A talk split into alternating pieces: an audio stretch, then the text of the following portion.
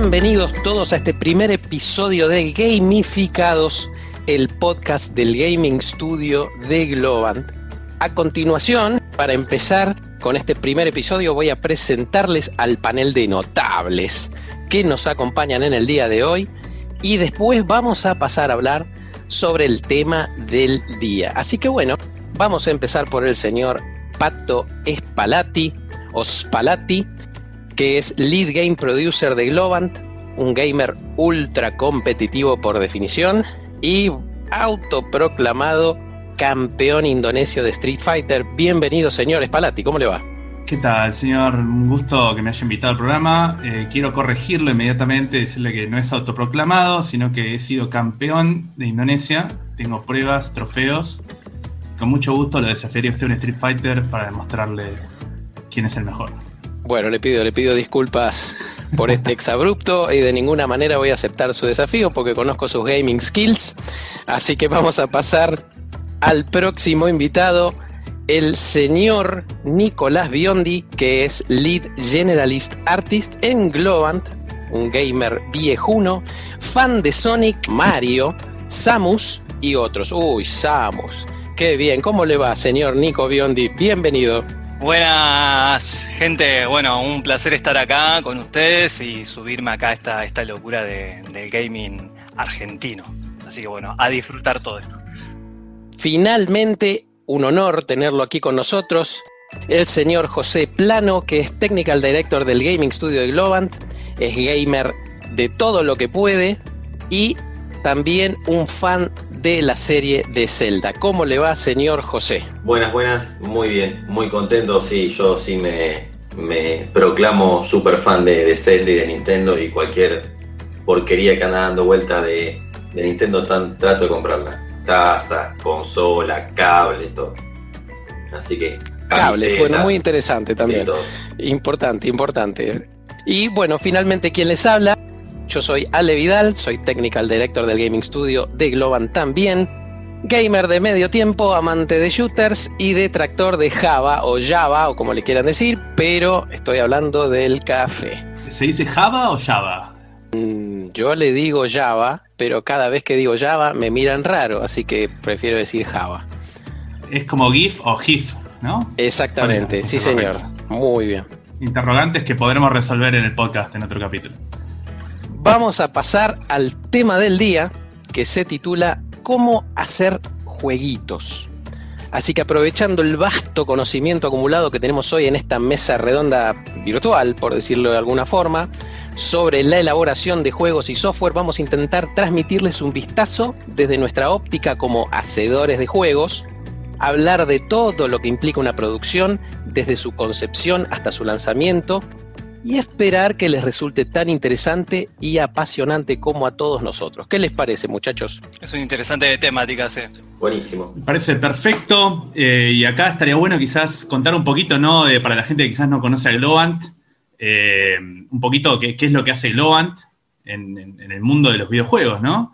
Eh, nosotros como empresa que empezó en Argentina y tiene presencia mundial, lo que hacemos generalmente es trabajar con, empresas gigantes de los juegos como EA, Ubisoft, Square Enix y ayudarlos a llevar sus juegos a la realidad, ¿no? Trabajamos codo a codo con ellos, eh, hemos hecho juegos como UFC 2, UFC 3, Madden, FIFA, eh, Dauntless, entre otros, eh, un juego próximo de Ubisoft que va a salir, que no podemos hablar. Así que nada, como para contar un poquito eh, que tenemos conocimiento dentro de la industria, y el objetivo de este podcast es justamente juntarnos acá con los, con los expertos del área y contarles cómo un poco la visión desde, el lado de adentro, ¿no? Y principalmente en Argentina. Muy, muy buena introducción, Pato. Y bueno, pero ya que vamos a hablar un poquito de cómo hacer jueguitos, por más que esté en diminutivo, es algo bastante complejo de realizar. Vamos a ir parte por parte, vamos a ir desglosando los temas y orientándolos un poco más sobre qué tan complejo es y por qué es tan complejo. Si les parece bien, vamos a hablar un poquito de cuáles son los roles que tiene que haber en un proyecto. ¿Por qué tienen que existir estos roles? Bien, yo podría empezar quizás con, con una intro eh, de, por qué es tan, tan complejo hacer juegos, ¿no? Uno se imagina eh, hacer un juego y normalmente un equipo para un juego puede ser 500 personas trabajando durante dos o tres años, ¿no?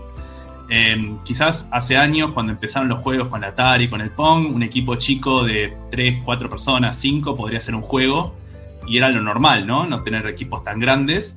A medida que la tecnología va avanzando y se va elevando el nivel de, requerimiento ¿no? de los juegos, quizás si pensamos y comparamos el mapa de un juego del 2000, eh, uno es el GTA 1, el GTA 2, comparado con el último GTA, la complejidad del mapa, la cantidad de vehículos, de autos, de NPCs, de todo, se va complejizando.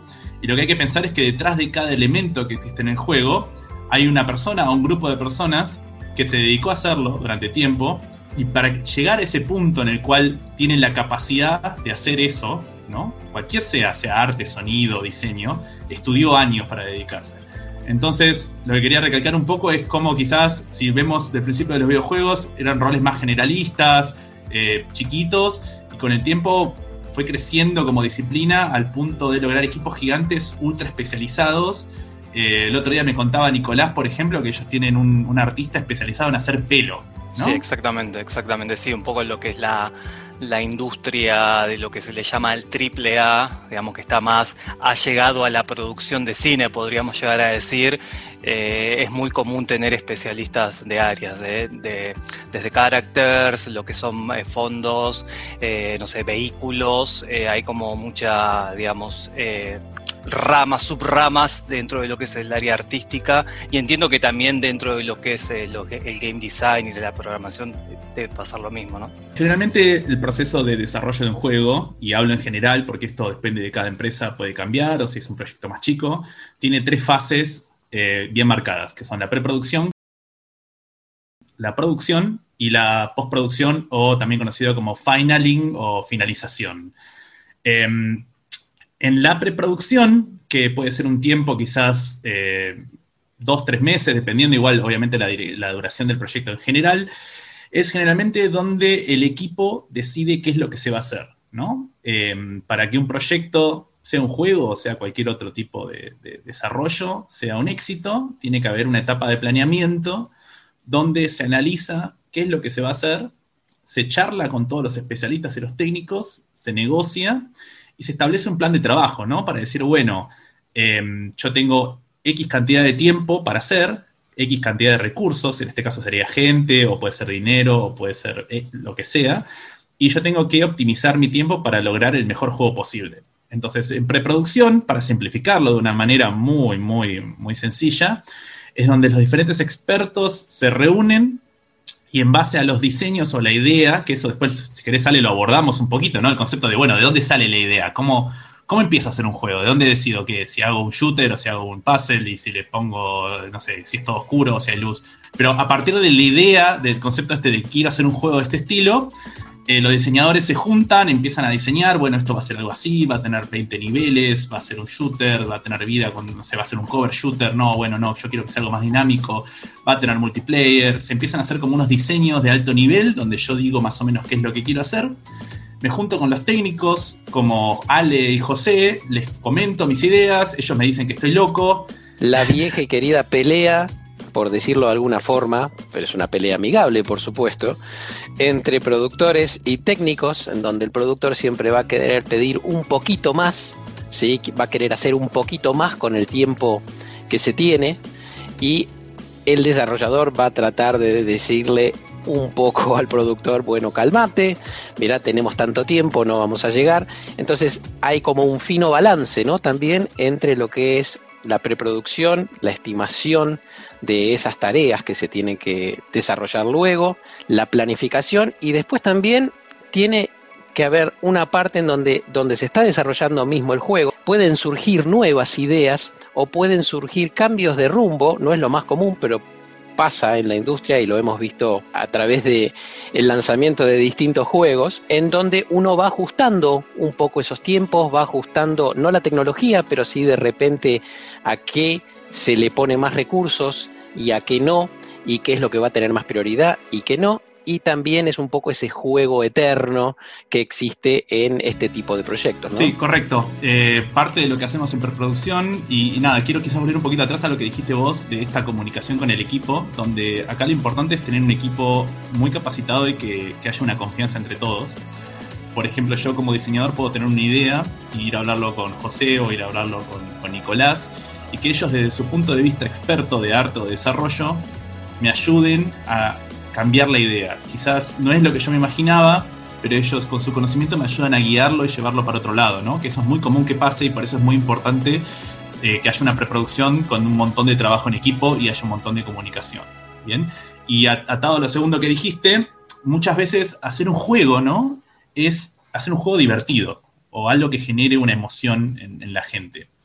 Y es muy difícil escribir en un papel algo y luego que exactamente lo que escribiste palabra a palabra se ejecute y lograr el efecto que uno quería. A veces uno tiene una idea y cuando la prueba con usuarios se da cuenta que, que, era una mala idea o que no está funcionando. Entonces muchas veces en la preproducción se hace lo que se llaman prototipos, donde con, la ayuda del equipo se desarrolla una parte del juego muy chiquita, muy, muy cruda, quizás sin gráficos finales, sin interfase, donde el objetivo simplemente es probar una hipótesis, ¿no? Decir, bueno, yo, eh, por ejemplo, me imagino que este estilo de juego o esta mecánica o esto va a funcionar, ¿bien? Y desarrollo lo mínimo posible para poder probar esa idea, hago que muchos usuarios o gente lo pruebe me dé su, opinión y ahí voy, ¿no? Como orientando el curso y puliendo los detalles y llevándolo al juego final.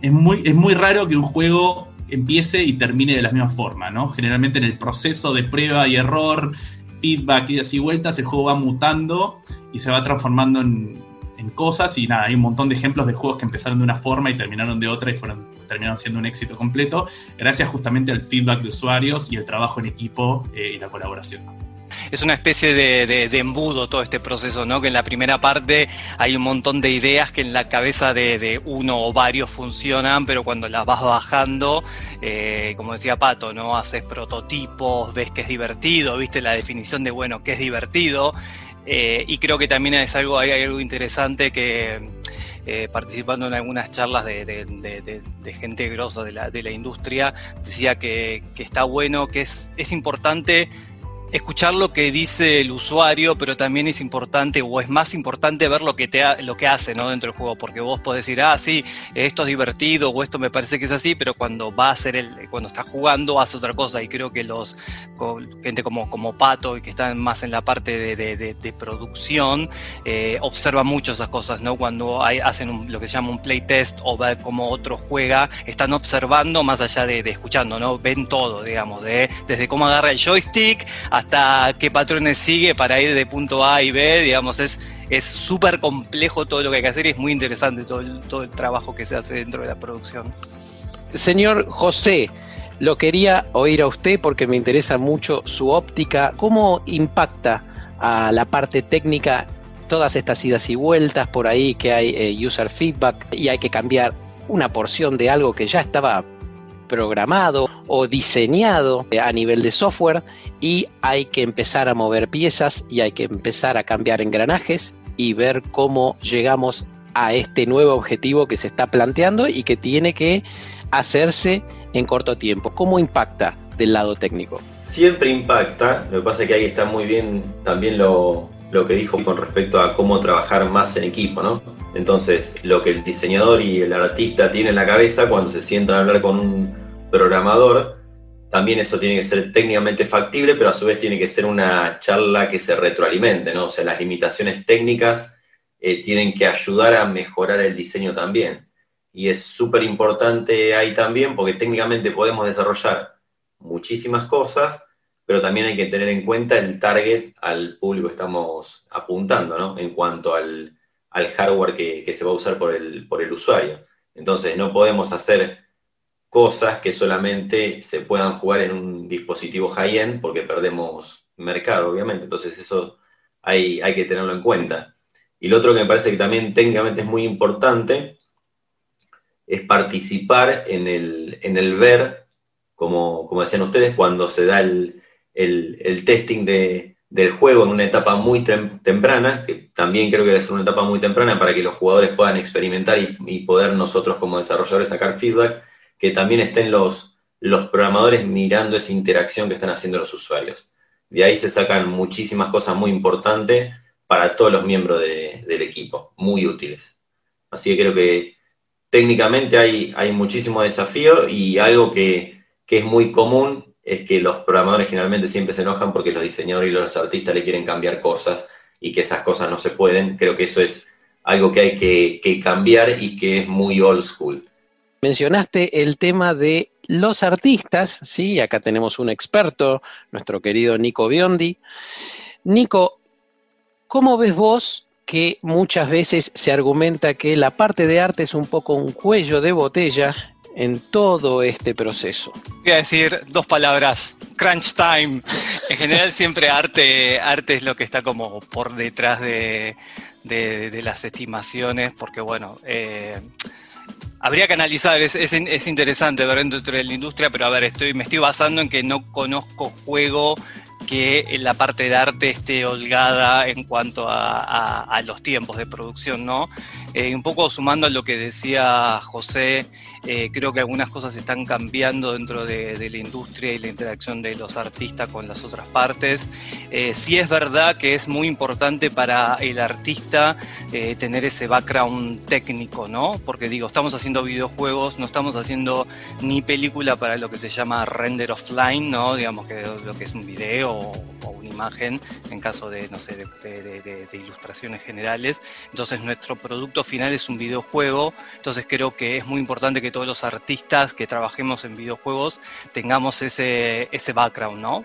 De por lo menos cosas básicas de eh, cómo funciona una, una, placa de video, una computadora, digamos, como cosas muy generales, porque también eso eh, determina muchas veces que hay estéticas que son como más eh, friendly, amigables para ciertos requisitos técnicos, ¿no? Si, no sé, decimos que, bueno, vamos a ir a, eh, a, cierta computadora, no sé, con una 1080 o menos de, placa de video, sabes que tiene ciertas limitaciones.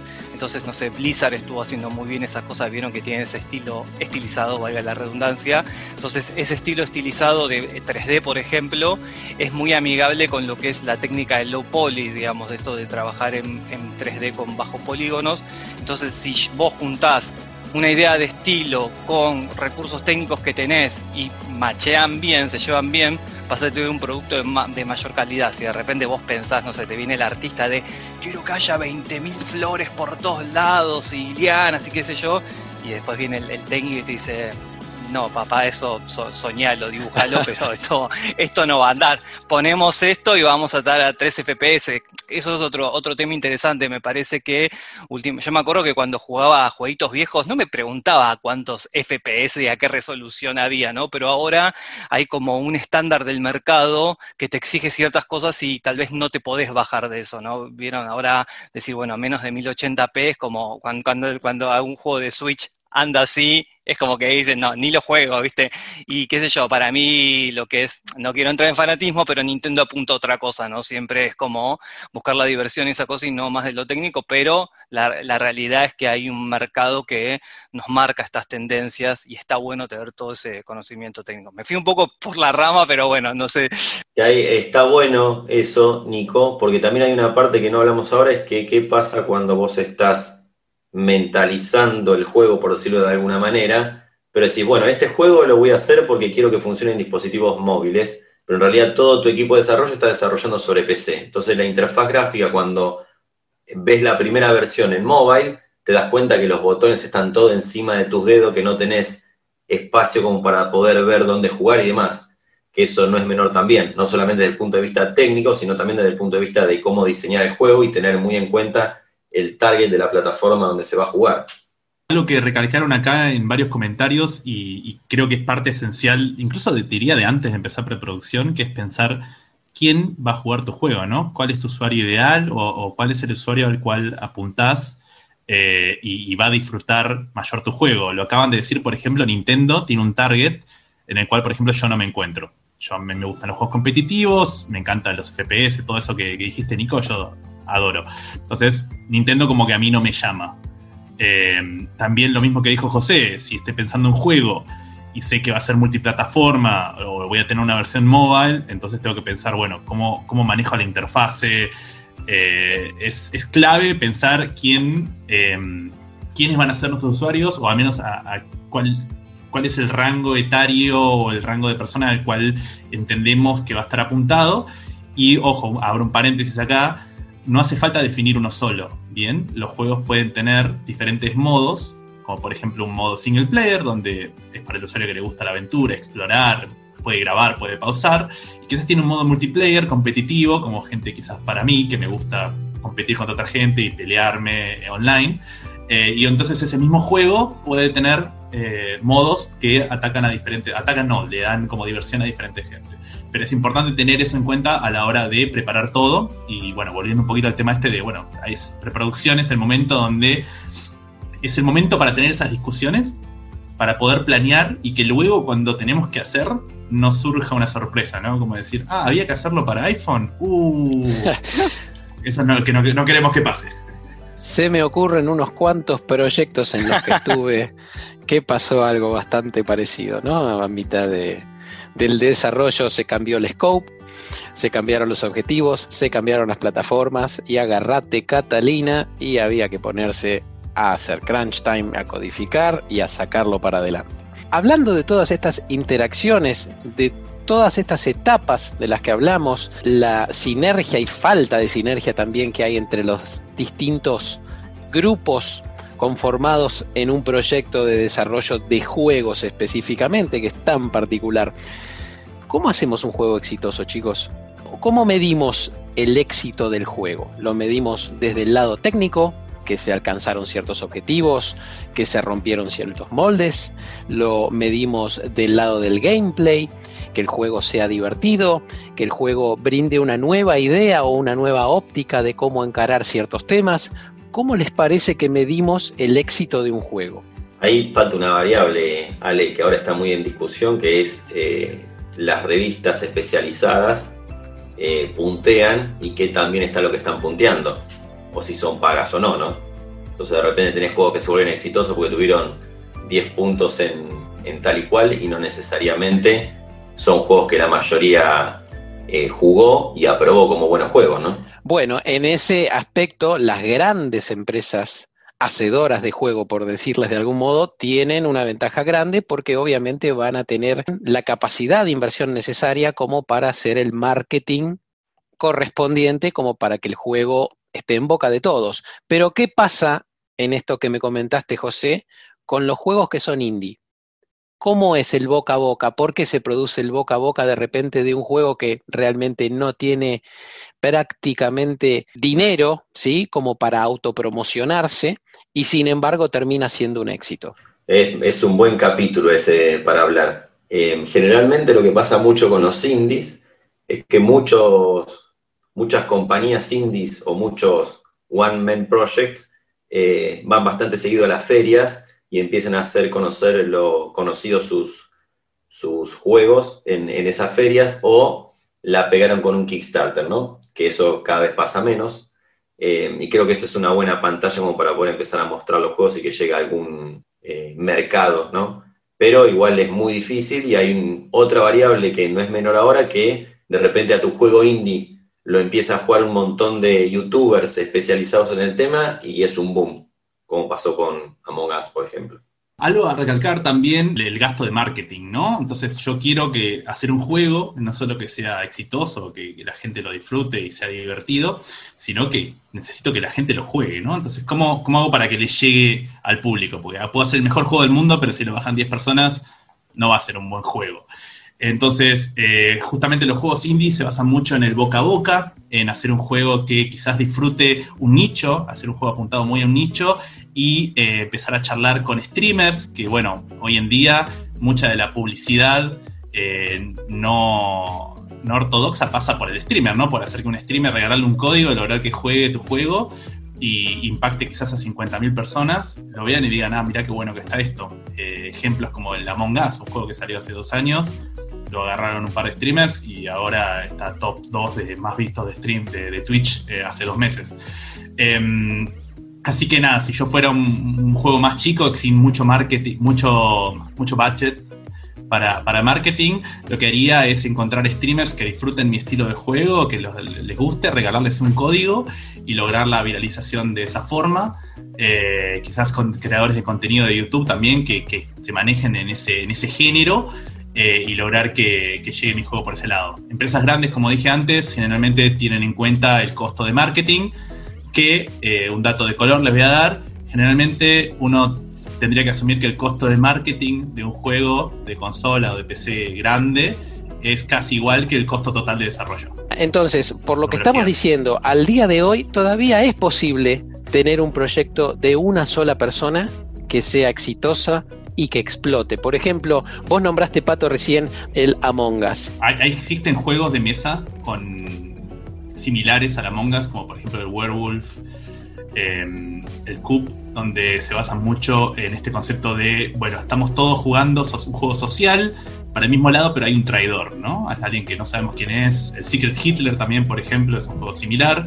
Eh, entonces me pareció una forma muy buena de pasar esto al mundo digital, Em, también es una persona que claramente entiende de diseño porque maximizó sus fortalezas en el juego y disminuyó el gasto de tiempo o el gasto de recursos en cosas que realmente no ayudan a lo importante. Y acá cuando hablemos quizás en otro capítulo de qué es, lo importante a la hora de diseñar un juego, es encontrar qué es lo que hace que tu juego sea único, cuál es la mecánica o eso que hace diferente al resto el Among Us lo hizo perfecto, encontró la, forma hasta de jugar, del traidor, etcétera, y todo el resto, los gráficos, los sonidos, los mantuvo simples, bien, con un charm, con un encanto particular, pero lo mantuvo simple, ¿para qué? Para reducir la cantidad de gente o de recursos que tenía que gastar, y la verdad es que es un excelente trabajo, y de nuevo, acá desconozco y me pueden corregir si hubo un trabajo de del creador del juego de promocionarlo a streamers o simplemente le pasó quizás como al Flappy Bird, ¿no? Que tuvo suerte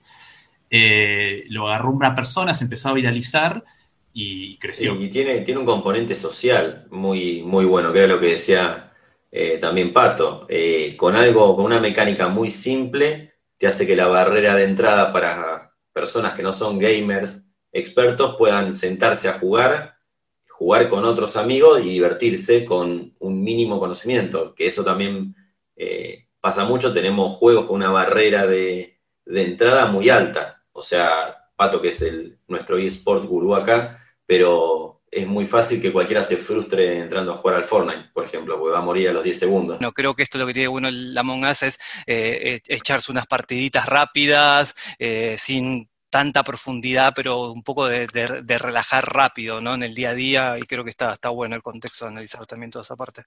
¿Cómo encaramos desde lo técnico los objetivos que tenemos que lograr? Por ejemplo, yo soy director desde lo tecnológico y tengo que tomar una decisión con respecto a cómo voy a cumplir mis objetivos. Bueno, ustedes saben que en el mercado hay distintas eh, herramientas que podemos utilizar para crear un juego. De hecho, muchos de los juegos indies hacen uso de estas herramientas conocidas o llamadas game engines, ¿sí? que puede haber de distintos tipos, distintos gustos, como Unreal, como Unity, como Cocos 2DX. ¿Cómo hacemos, José, para tomar una decisión con respecto a, bueno, tenemos que lograr llegar a cabo este juego. Uso una engine que desarrollo propiamente yo y por el término engine me refiero precisamente a un motor que yo mismo creo que me permita crear el flujo del juego, que a los artistas les permita eh, crear toda la parte gráfica y que ésta esté integrada e implementada de tal forma que para ellos sea sencillo utilizar las herramientas que les proveemos desde lo técnico y para nosotros nos resulte sencillo incorporarlas al juego una vez terminado. ¿Qué usamos? Usamos un game engine que existe ya en el mercado, desarrollamos el propio nuestro.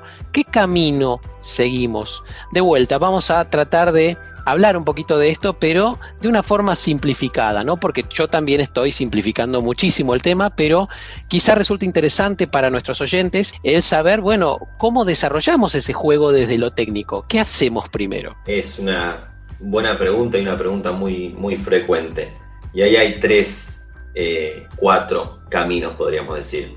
Eh, una, usar un engine 100% hecho por nosotros, que realmente tendría que haber muy buenas razones para que eso sea así, o ser una empresa muy grande que puede eh, realmente invertir años y mucho dinero en el, desarrollo de, un motor de ese calibre, de ese calibre, no solamente por lo que es hacer el motor, sino que además hay que crear las herramientas necesarias para que los artistas, como bien dijiste vos, Ale, pueda incorporar ese contenido creado dentro del motor.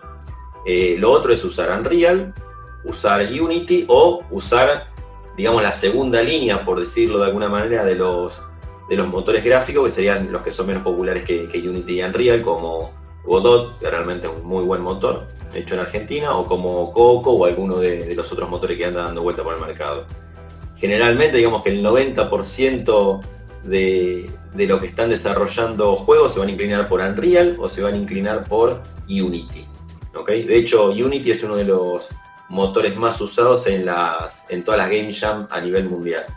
Eh, lo cual eso ya habla bien a ciencia cierta de qué es lo que está direccionando al mundo indie también, ¿no? La cantidad de juegos que hay. Lo que, lo que sí tenemos que tener muy en cuenta es, primero, cuál es nuestro equipo de desarrollo, si tenemos artistas, si tenemos amigos que lo quieren hacer con nosotros y demás, qué herramientas también usan y cuál de los motores es el que todos sabemos usar, ¿no? Si en el caso de que lo vamos a crear entre, entre varios amigos y en el caso de que sea una empresa, tiene mucho que ver el contexto donde la empresa está trabajando y el lugar, o sea, la ciudad, el país o la región, cuántos desarrolladores tiene de Unreal ese, ese lugar, cuántos desarrolladores de, de Unity o del motor que queramos elegir y cuántos artistas y cuánta gente de UX y cuántos testers que conozcan el motor para poder eh, realmente cumplir con hacer el juego. Es, muy ilógico usar un motor del, cual no puedo tener acceso a personas que lo conozcan, ¿no?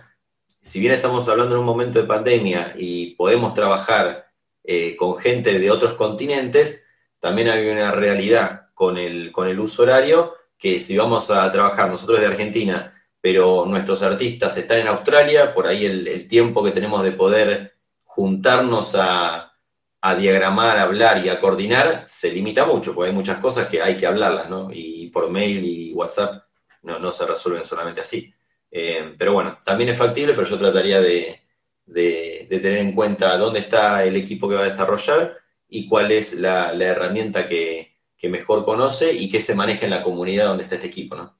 Esto es más un tema también asociado al desarrollo de software en general, pero que afecta muchísimo al gaming, ¿no? Como los distintos grupos de personas especializadas que participan en el desarrollo de un juego, cómo se tiene que hacer toda la logística asociada a manejar a esa gente, ¿sí? a generar las dependencias entre los distintos grupos y teniendo en cuenta también que el juego siga siendo divertido de jugar, que el juego no se vuelva engorroso. El diseño de los niveles también está muy asociado a cómo va a ir cambiando y evolucionando a medida que uno programa el juego, lo juega, lo testea y después vuelve otra vez sobre eso y se genera todo este ciclo que bueno, que muchas veces hace que un juego termine tardando mucho más tiempo en ser lanzado al mercado que lo originalmente planeado. ¿no? Es clave que hacer juegos es un proceso iterativo. Bien, eh, empezamos con una idea, con algo que queremos hacer, a medida que lo vamos haciendo, lo vamos probando y las diferentes áreas van interactuando, esto va mutando, va cambiando y una cosa es planearlo en papel o, en, un Excel, etcétera, y otra cosa es jugarlo y verlo y sentirlo, ¿no? De ahí se van a tomar decisiones, por lo cual es importante ser muy ágiles, que esto lo van a escuchar, ¿no? Metodologías ágiles, etcétera. Poder reaccionar a los cambios y que esto no sea una crisis, ¿no? Aceptar los cambios o la evolución del, del juego como algo natural y algo bueno. Probamos una idea, la cambiamos y esto termina como algo mejor. Y también es muy importante que el equipo entienda el porqué de los cambios, ¿no? Si yo, por ejemplo, como dijo Nico, le pedí una vaca rosa y a la otra semana le pido una moto cromada, eh, él se va a enojar. Creo que, creo que desde la producción algo fundamental eh, es procesos. Van a ver que dentro de lo que es la industria, eh, de lo que es videojuegos, hace mucho hincapié en todo lo que son las metodologías de trabajo y esto que tiene que ver, porque en general como nosotros hacemos un producto que está todo el tiempo es dinámico y como decían ustedes, eh, de repente me cambian la plataforma o decir, eh, no, sabes que este nivel no está funcionando, en lugar de que el personaje va caminando, va a ir arriba a un skate y tenés que dar esos giros de, 180 grados. Entonces tener una buena estructura para trabajar, tener buenos procesos, eh, tener buenas estructuras, infraestructuras técnicas, ¿no? Dentro de cualquier cosa, digamos, desde el manejo, desde los archivos, las computadoras y todo eso, hasta la comunicación con, el equipo. Pero creo que mm, tener una buena base y estar organizados es como fundamental en, esta industria que, como decían ustedes, hacer un juego es súper complejo, súper cambiante, podés arrancar diciendo, ah, bueno, es una vaca rosa y termina siendo una moto cromada al final, porque nos ha pasado y pasa este tipo de cosas, ¿no?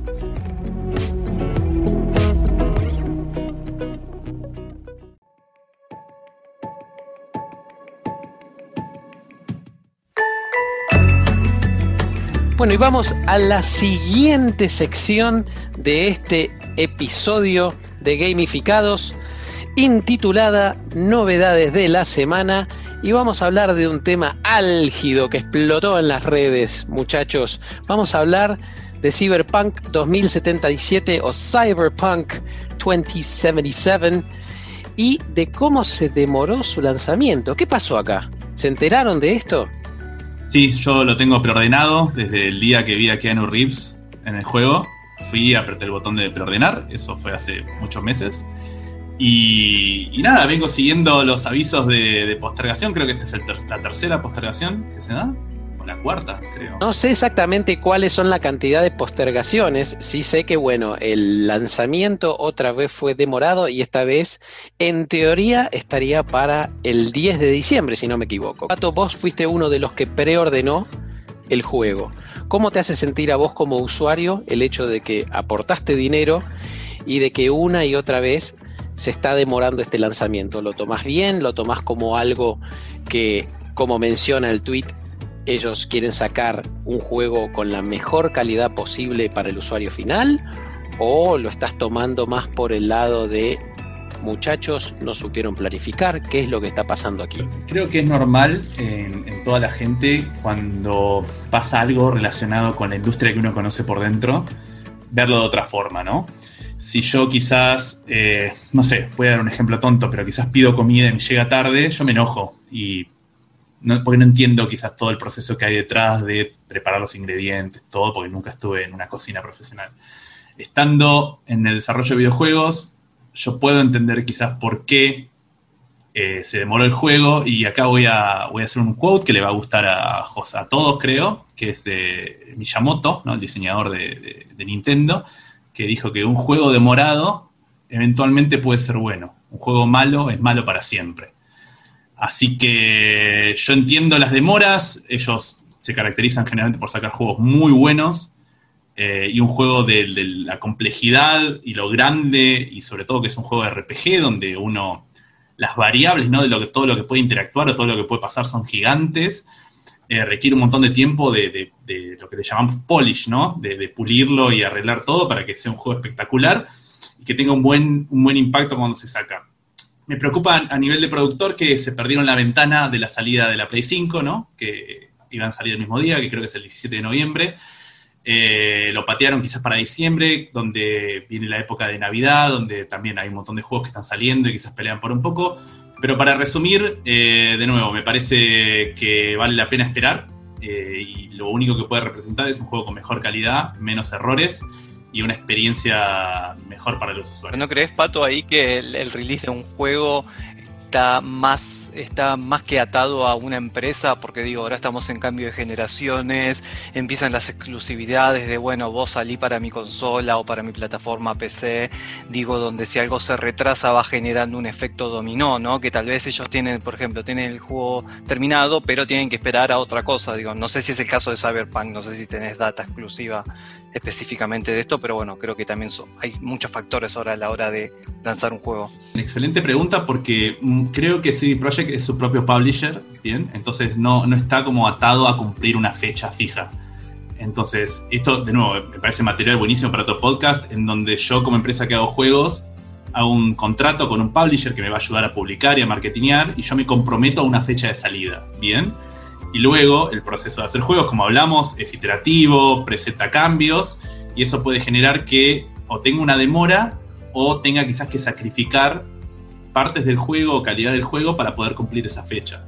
Todos hemos jugado juegos que han salido y la calidad no es la esperada y quizás luego de un par de parches, un par de meses, el juego llegó a la calidad que se esperaba, ¿no? Por ejemplo, No Man's Sky. Pero muchos juegos salen quizás con una presión de, de un publisher eh, que de nuevo, no, quiero demonizar a los publishers porque esto va de a dos, ¿no? Es el que hace el juego, se compromete a una fecha, el publisher le dice ok, eh, y luego, nada, se sacrifican ciertas cosas que impactan en la calidad del juego. Por suerte, CD Projekt Red publica sus propios juegos, puede manejar esta ventana, obviamente va a tener efectos económicos y un montón de cosas que no nos vamos a meter ahora, pero yo creo que a ellos lo que más les importa es la calidad del juego y el impacto que va a tener en sus usuarios y la reputación que tienen de hacer juegos excelentes. Y me parece que eso vale la pena sacrificar quizás eh, algunos factores económicos o decepcionar quizás a algunos usuarios más.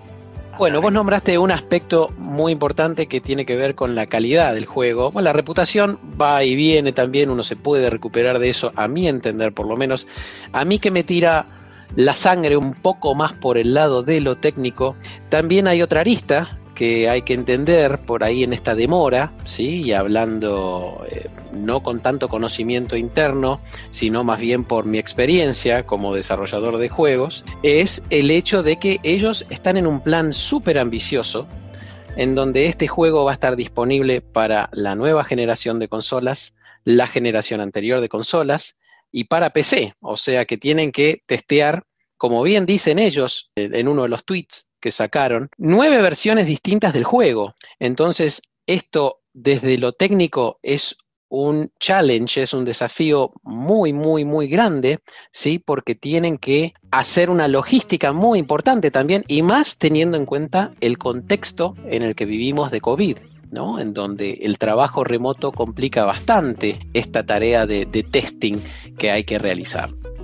Sí, ahí, ahí estoy de acuerdo, Ale. También habría que ver bien eh, la fecha real de inicio del proyecto, porque yo no creo que se haya retrasado tanto si tenemos en cuenta la cantidad de plataformas que va a estar, que son lo que vos dijiste, All, la, vieja, la nueva y Stadia también. Y además están usando un motor propio de desarrollo, que tiene una complejidad propia tener tu propio motor, ¿no?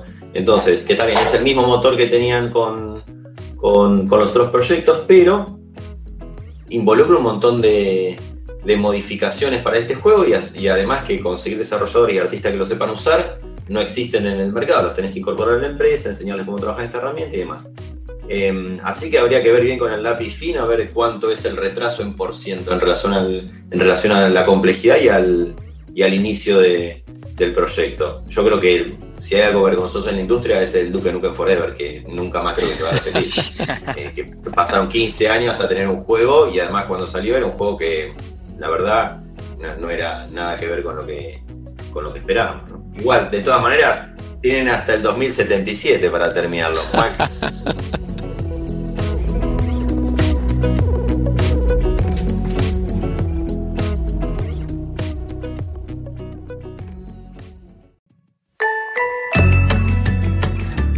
pasamos a la sección final de este episodio de Gamificados intitulada ¿Qué pasaba en un mes como este?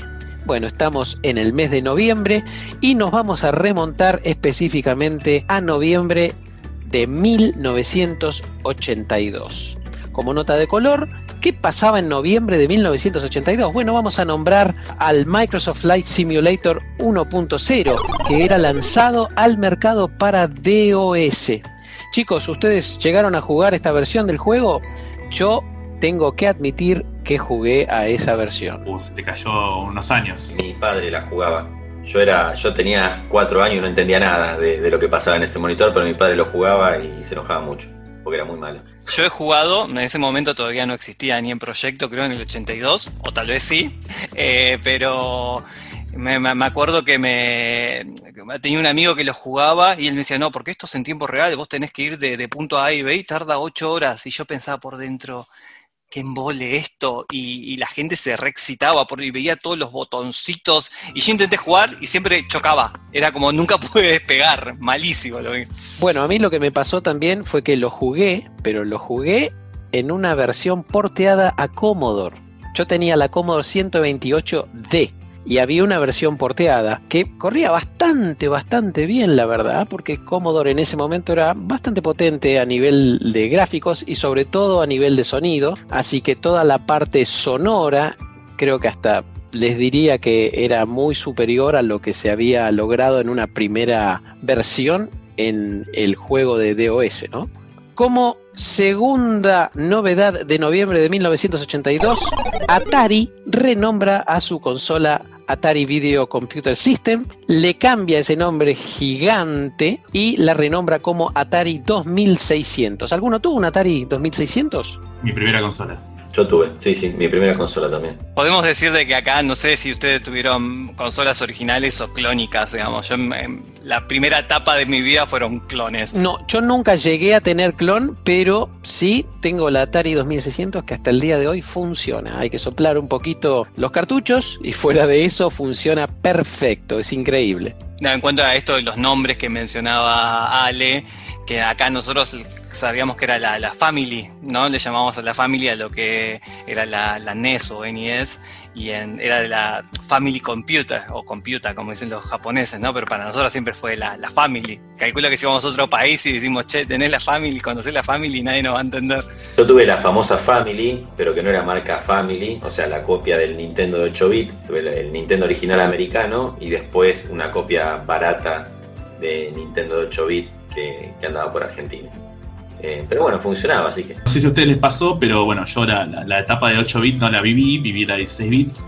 Me compré la Super Nintendo y los juegos de Super Nintendo eran caros, pero los juegos de la Super Famicom, que eran la Super Nintendo japonesa, valían menos de la mitad. Entonces, generalmente usaba una consola de, Estados Unidos con juegos japoneses. Bueno, y hablando de japonés, como último dato para noviembre de 1982, tenemos que Konami lanza su Time Pilot, que era un juego de arcade. No sé si alguna vez lo jugaron, era un multi-shooter que tenía un poco de asteroid mezclado con 1942. No sé si es una muy buena comparación. Sí, pero yo lo jugué en, en DS.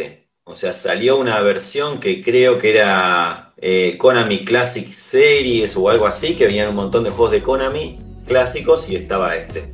Eh, creo que hubo un porting también para Xbox eh, Live y alguno más, pero el original, el original no.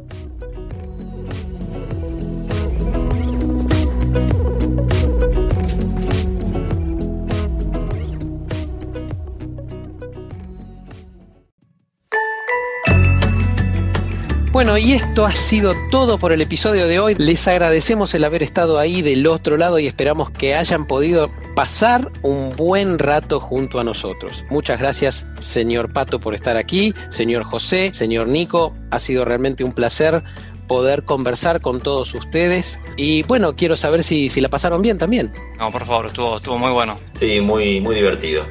siempre es un placer de eh, charlar con, gente de la industria que, conoce y poder intercambiar opiniones, sobre todo de, diferentes áreas, ¿no? De manejar arte, desarrollo, producción, todos juntos en un, en un lugar amigable. Siempre un placer. Y en caso que les haya picado el bichito de la curiosidad, no se olviden de visitarnos en globan.com. Nos vemos en el próximo episodio.